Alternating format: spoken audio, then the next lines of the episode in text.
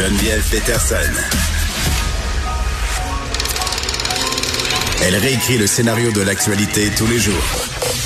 Vous écoutez Geneviève Peterson. Cube Radio. Gabriel Caron est là. Salut, Gab. Salut!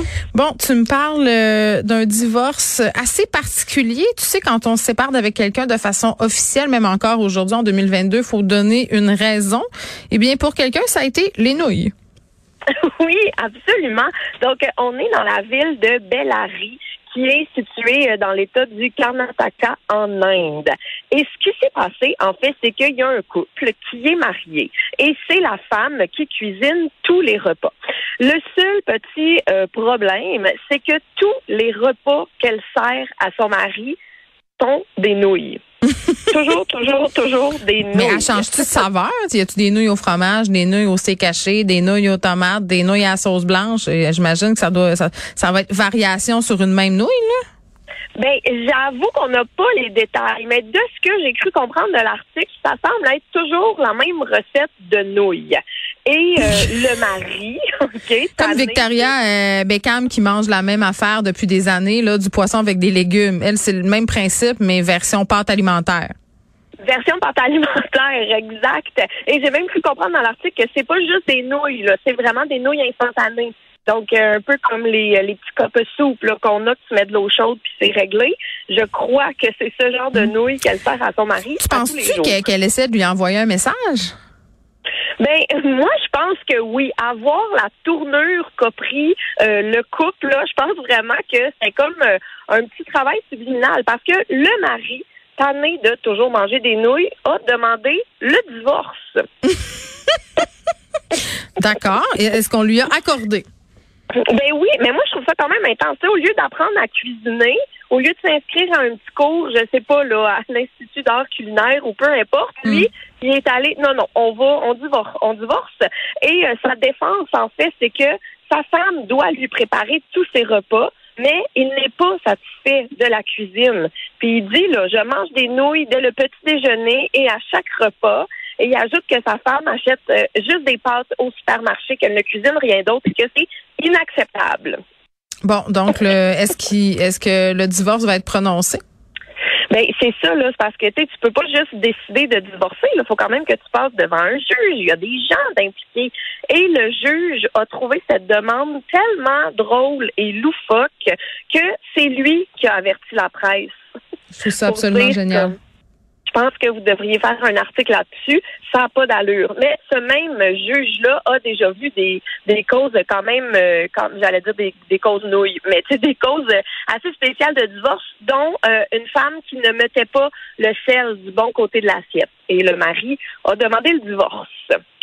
Et voilà. Donc, euh, mais ce qu'il faut savoir aussi, c'est qu'en Inde, euh, les divorces bon, augmentent d'année en année, mais les couples ont pour obligation de vivre ensemble pendant un an avant de pouvoir demander le divorce. Oh mon Dieu, c'est tellement malsain. Donc, euh, tu peux retomber dans les bras de ton ex 28 fois parce que t'es juste dans tes vieilles pantoufles puis qu'il y a t'as pas d'autres options, t'es pogné avec. Épouvantable. Donc, ils vécurent heureux et se firent autre chose que des nouilles, c'est ce qu'on va leur souhaiter. tu sais, des fois, quand j'arrive chez moi, Gab, la, la boîte aux lettres déborde de courrier, puis je me dis, coudon, ça fait-tu 4-5 jours que le facteur est pas passé, tu sais, c'est dit, bah, il y a pas tellement de lettres, je vais attendre. Bon, la plupart du, du temps, c'est non, c'est juste parce que euh, les différents créanciers décident de t'envoyer leurs factures tous en même temps. Quoi que ça m'arrive plus, là, depuis que j'ai fait euh, la demande des factures électroniques pour l'ensemble de mon œuvre. Mais il y a des facteurs qui décident de, de garder nos avoirs pour eux. Écoute, c'est un ancien employé de Correos, qui est un peu l'équivalent de Post Canada, mais en Espagne, qui a été arrêté par la police dans un dans son petit village où est-ce qu'il habite. Parce que de 2012 à 2013, il était facteur, mais il n'a pas fait son travail. Au lieu d'aller distribuer les lettres, il les a gardées chez lui. Ce qui fait qu'il y a présentement 20 000 lettres chez lui, non distribuées, depuis 7, 8 ans, 10 ans. Là. Mais il faisait quoi avec ces lettres-là, excuse-moi? Il les entassait chez lui. Je sais pas C'est quoi, il y avait des problèmes de santé mentale? C'est quoi? On le sait pas encore. Tout ce qu'on sait, en fait, c'est ça. Là. Il y a plusieurs théories possibles. Est-ce que c'est juste qu'il disait qu'il faisait son travail, mais il le faisait pas, il empochait l'argent? Est-ce que c'est comme par paresse, par curiosité, parce que tout le courrier a été retrouvé intact. Fait qu'il ouvrait pas, les lettres. C'est ça, c'était pas quelqu'un de curieux qui voulait lire euh, les missives enflammées entre les amants qui, qui habitaient sur telle rue et l'autre village. C'était vraiment comme quelqu'un qui accumulait. Ben non, parce que moi, je me disais, tu sais, peut-être qu'il était curieux. Des fois, là, on envoie par, euh, par la poste un peu d'argent, des cartes mm. cadeaux, joyeux anniversaire et tout. Mais non, non, non, il n'y a rien ouvert. Mm. Et il gardait pas juste les cartes, là, toutes factures, euh, euh, papier important. Il a tout, tout, tout gardé. Et en fait, il s'est fait pogner parce que il a demandé à faire des rénovations chez lui et les maçons lui ont demandé de vider la maison pour faire le travail. Il ne l'a pas fait, donc les maçons l'ont fait à sa place et ils ont trouvé tous les, toutes les lettres. En fait, c'était tout gardé dans des gros sacs poubelles dans sa maison. Et là, ben, les autorités, euh, les autorités se sont saisies de l'affaire et il n'y avait aucun colis. On dirait que moi, dans le courrier, c'est ça qui m'intéresse, les colis. Mais lui, il avait juste gardé les lettres. Euh, dans quelques instants, on va parler avec Alice Lacroix, l'une des organisatrices de la manifestation Libérer les saints. Euh, Gab, je suis absolument certaine que tu as vu passer ça, cette jeune femme dans le coin de Québec qui, dans un parc, s'est dénudée. La police est venue pour l'avertir. Ça a déclenché un tollé sur les médias sociaux. Euh, il y a eu des lignes ouvertes à la radio, des chroniques dans le journal. Euh, T'en penses quoi, toi, de l'idée de se dénuder la poitrine en public?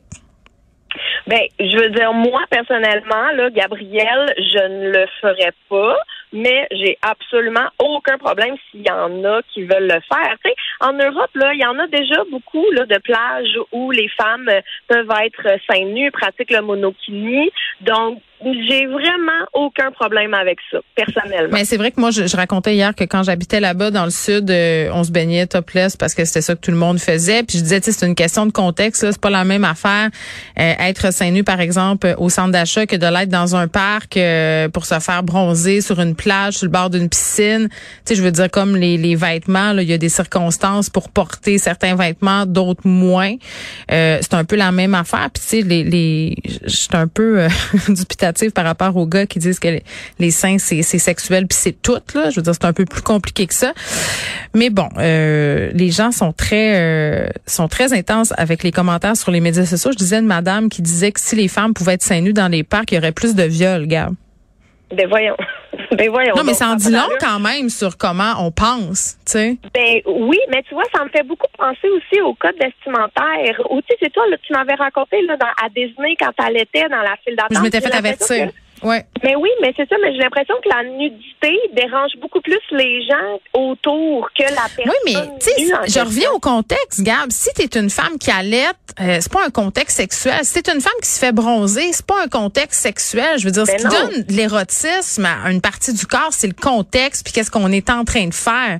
Une femme qui décide d'enlever son vêtement pour être plus confortable, puis je souligne au passage que les gars sont tous en chest à côté, là, ça devrait pas être considéré mm-hmm. comme un geste à caractère sexuel, mais pour plusieurs, euh, c'est encore ça en 2022. Donc, on essaye de voir si on peut s'en aller ailleurs. Merci.